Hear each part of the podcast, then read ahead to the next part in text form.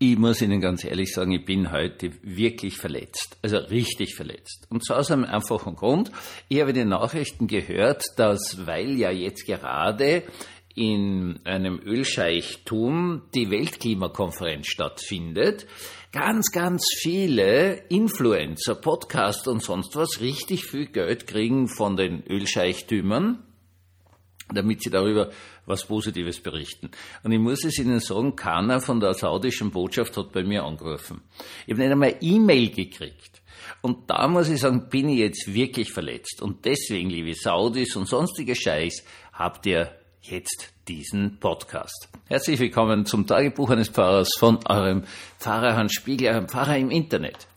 Wie Sie wissen, schlägt mein Herz für äh, den Umweltschutz.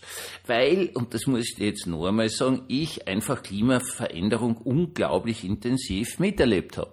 Ich war 24 Jahre Pfarrer in Bischofshofen in Pongau, ca. 60 Kilometer südlich von Salzburg. Und wie ich dort hingekommen bin, da hat's geregnet. Es hat eigentlich immer geregnet. Ich muss das jetzt einmal ganz ehrlich sagen, es hat geregnet, es hat nur einmal geregnet, es hat weiter geregnet. Und also legendär war einfach Schulschluss und es hat zum Regnen angefangen. Der Rekord waren sechs Wochen, an dem es an jedem Tag geregnet hat. Dementsprechend hat auch der Wald ausgeschaut, nämlich wie ein Urwald. Der ist explodiert geradezu. Dem ist gut gegangen, der war fröhlich. Als ich nach 24 Jahren weggegangen bin, hat es Bewässerungsprobleme auf den Almen gegeben. Das möchte ich mal ganz klar sagen. Das war so trocken bereits, was es dort noch nie gegeben hat dass die, die Bauern nicht mehr, mehr heuen konnten, respektive äh, Tiere runtertreiben mussten, um sich dann Heu aus, aus Tschechien und was weiß ich woher zu holen, weil da oben nichts mehr gewachsen ist, weil es nicht geregnet hat. Ich habe das alles miterlebt. Ich habe Bad Ischl miterlebt. Bad Ischl, wo du gar nicht gewusst hast, bist noch über dem Wasser der Traun, weil es regnet und nur einmal regnet, drittes Mal regnet. Oder pff, man weiß es nicht, nicht? Ja, auch dort, ja, kurzzeitig irrsinniges Regen, irrsinnigster Regen und dann Ruhe und dann nichts und dann die Trauen sinkt ab bis zum geht nicht mehr. Ich habe das alles schon miterlebt und ich habe Kinder und ich mache mir Sorgen um meine Kinder. Heute ist ja ganz was Lustiges noch in den Nachrichten gewesen. In Österreich gibt es so einen ganz brutalen Paragraphen, nämlich Bildung einer kriminellen Vereinigung. Also eigentlich war das gedacht gegen die Mafia und, und so weiter und so fort. Wir haben aber keine Mafia. Das muss man jetzt ganz ehrlich sagen. Der Österreicher als solches ist einfach der kann ja auch in eine politische Partei eintreten und dort irgendwie und so weiter und so fort. Schauen Sie mal, wie viele Ex-Politiker in Österreich gerade angeklagt sind. Aber so richtig so Mafia mit so Rauschgifthandel und Waffenhandel und so weiter und so, das, das passt nicht zu uns. Wir sind gemütliche Menschen, wir wollen sowas nicht. Wir machen das altösterreichisch über Freihandelwirtschaft, aber nicht mit so Sachen. Jetzt steht da herum der Paragraph weiß nicht, was er tun soll. Nicht? Jetzt wird er aber angewandt, damit er doch irgendwas zu tun hat, und zwar zum Beispiel gegen Tierschützer. Also da gab es einen riesigen Tierschützerprozess, der dann mit, am Schluss mit Freisprüchen geendet hat, jahrelange Ermittlungen und furchtbarste Anklagen über Bildung einer kriminellen Vereinigung und so weiter und so fort. Und jetzt sind dran, nämlich die Klimakleber. Und zwar deswegen, weil die irgendeinen neuen Klebestoff haben, wo sie sich da festgeben. Und man muss jetzt sagen, der gibt richtig gut.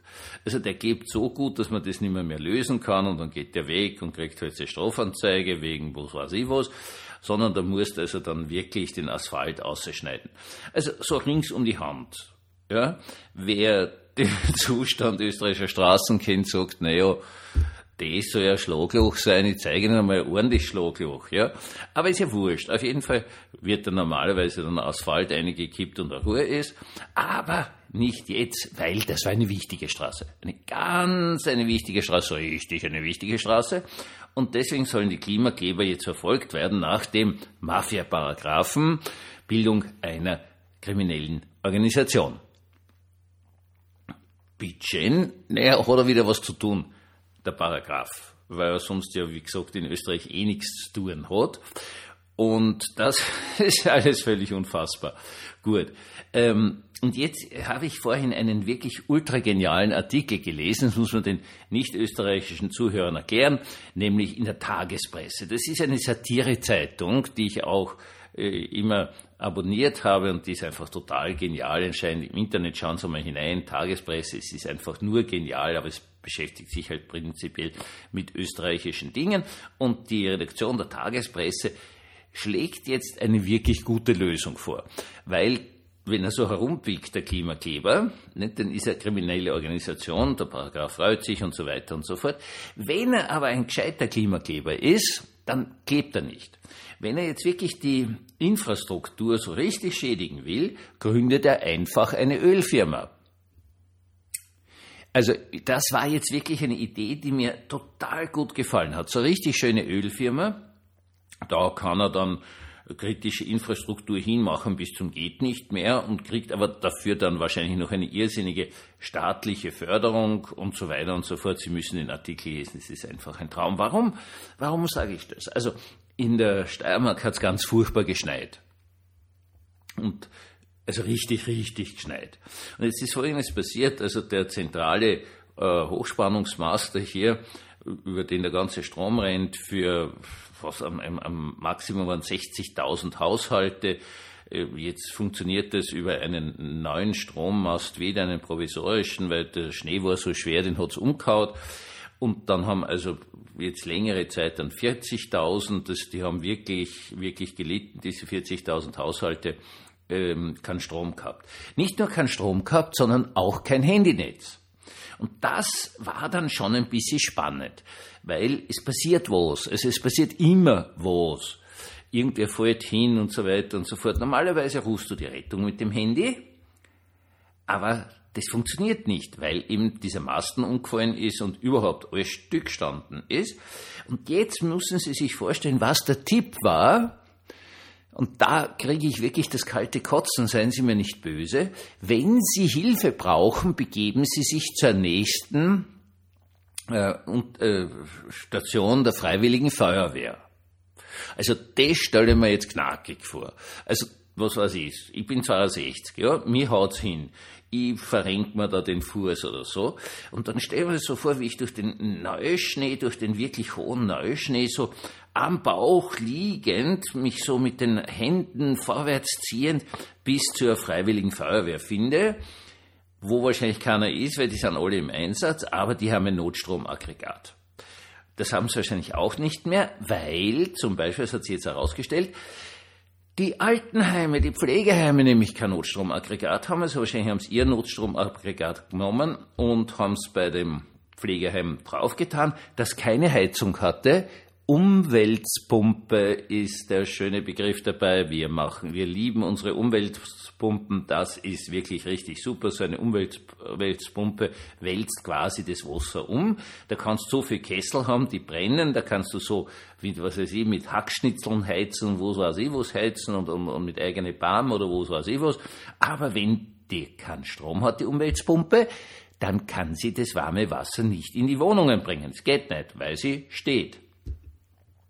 Also eine wirklich furchtbare Situation, wo man sich fragt, in welcher Bananenrepublik leben wir hier eigentlich, wenn, wenn Dinge wie ein, ein Pflegeheim kein Notstromaggregat hat. Also das ist einfach Bananenrepublik hoch 18, weil wir nämlich wissen, wenn uns das alle gesagt haben, dass die ähm, Wetterextreme zunehmen werden. Das heißt, es wird immer weniger schneien, weil es immer wärmer wird. Aber wenn schneit, dann aber gewaltig. Und zwar so gewaltig, dass wir darauf nicht äh, gerechnet haben, zum Beispiel in der Auslegung von Strommasten. Weil das war immer so, das hat man ausgerechnet, die halten das aus, was normalerweise kommt. Und jetzt ist es aber nicht mehr normalerweise.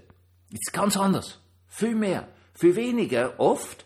Aber wenn, dann aber Frage nicht hatten wir ja jetzt auch hier in Kärnten mit den starken Regenfällen, da ist ja auch nicht schwach gegangen. Zuerst einmal lang nichts und dann hat Wasser runtergehauen bis zum geht nicht mehr mit Überschwemmungen, Muren, Toten und so weiter und so fort. Ganz eine furchtbare Geschichte.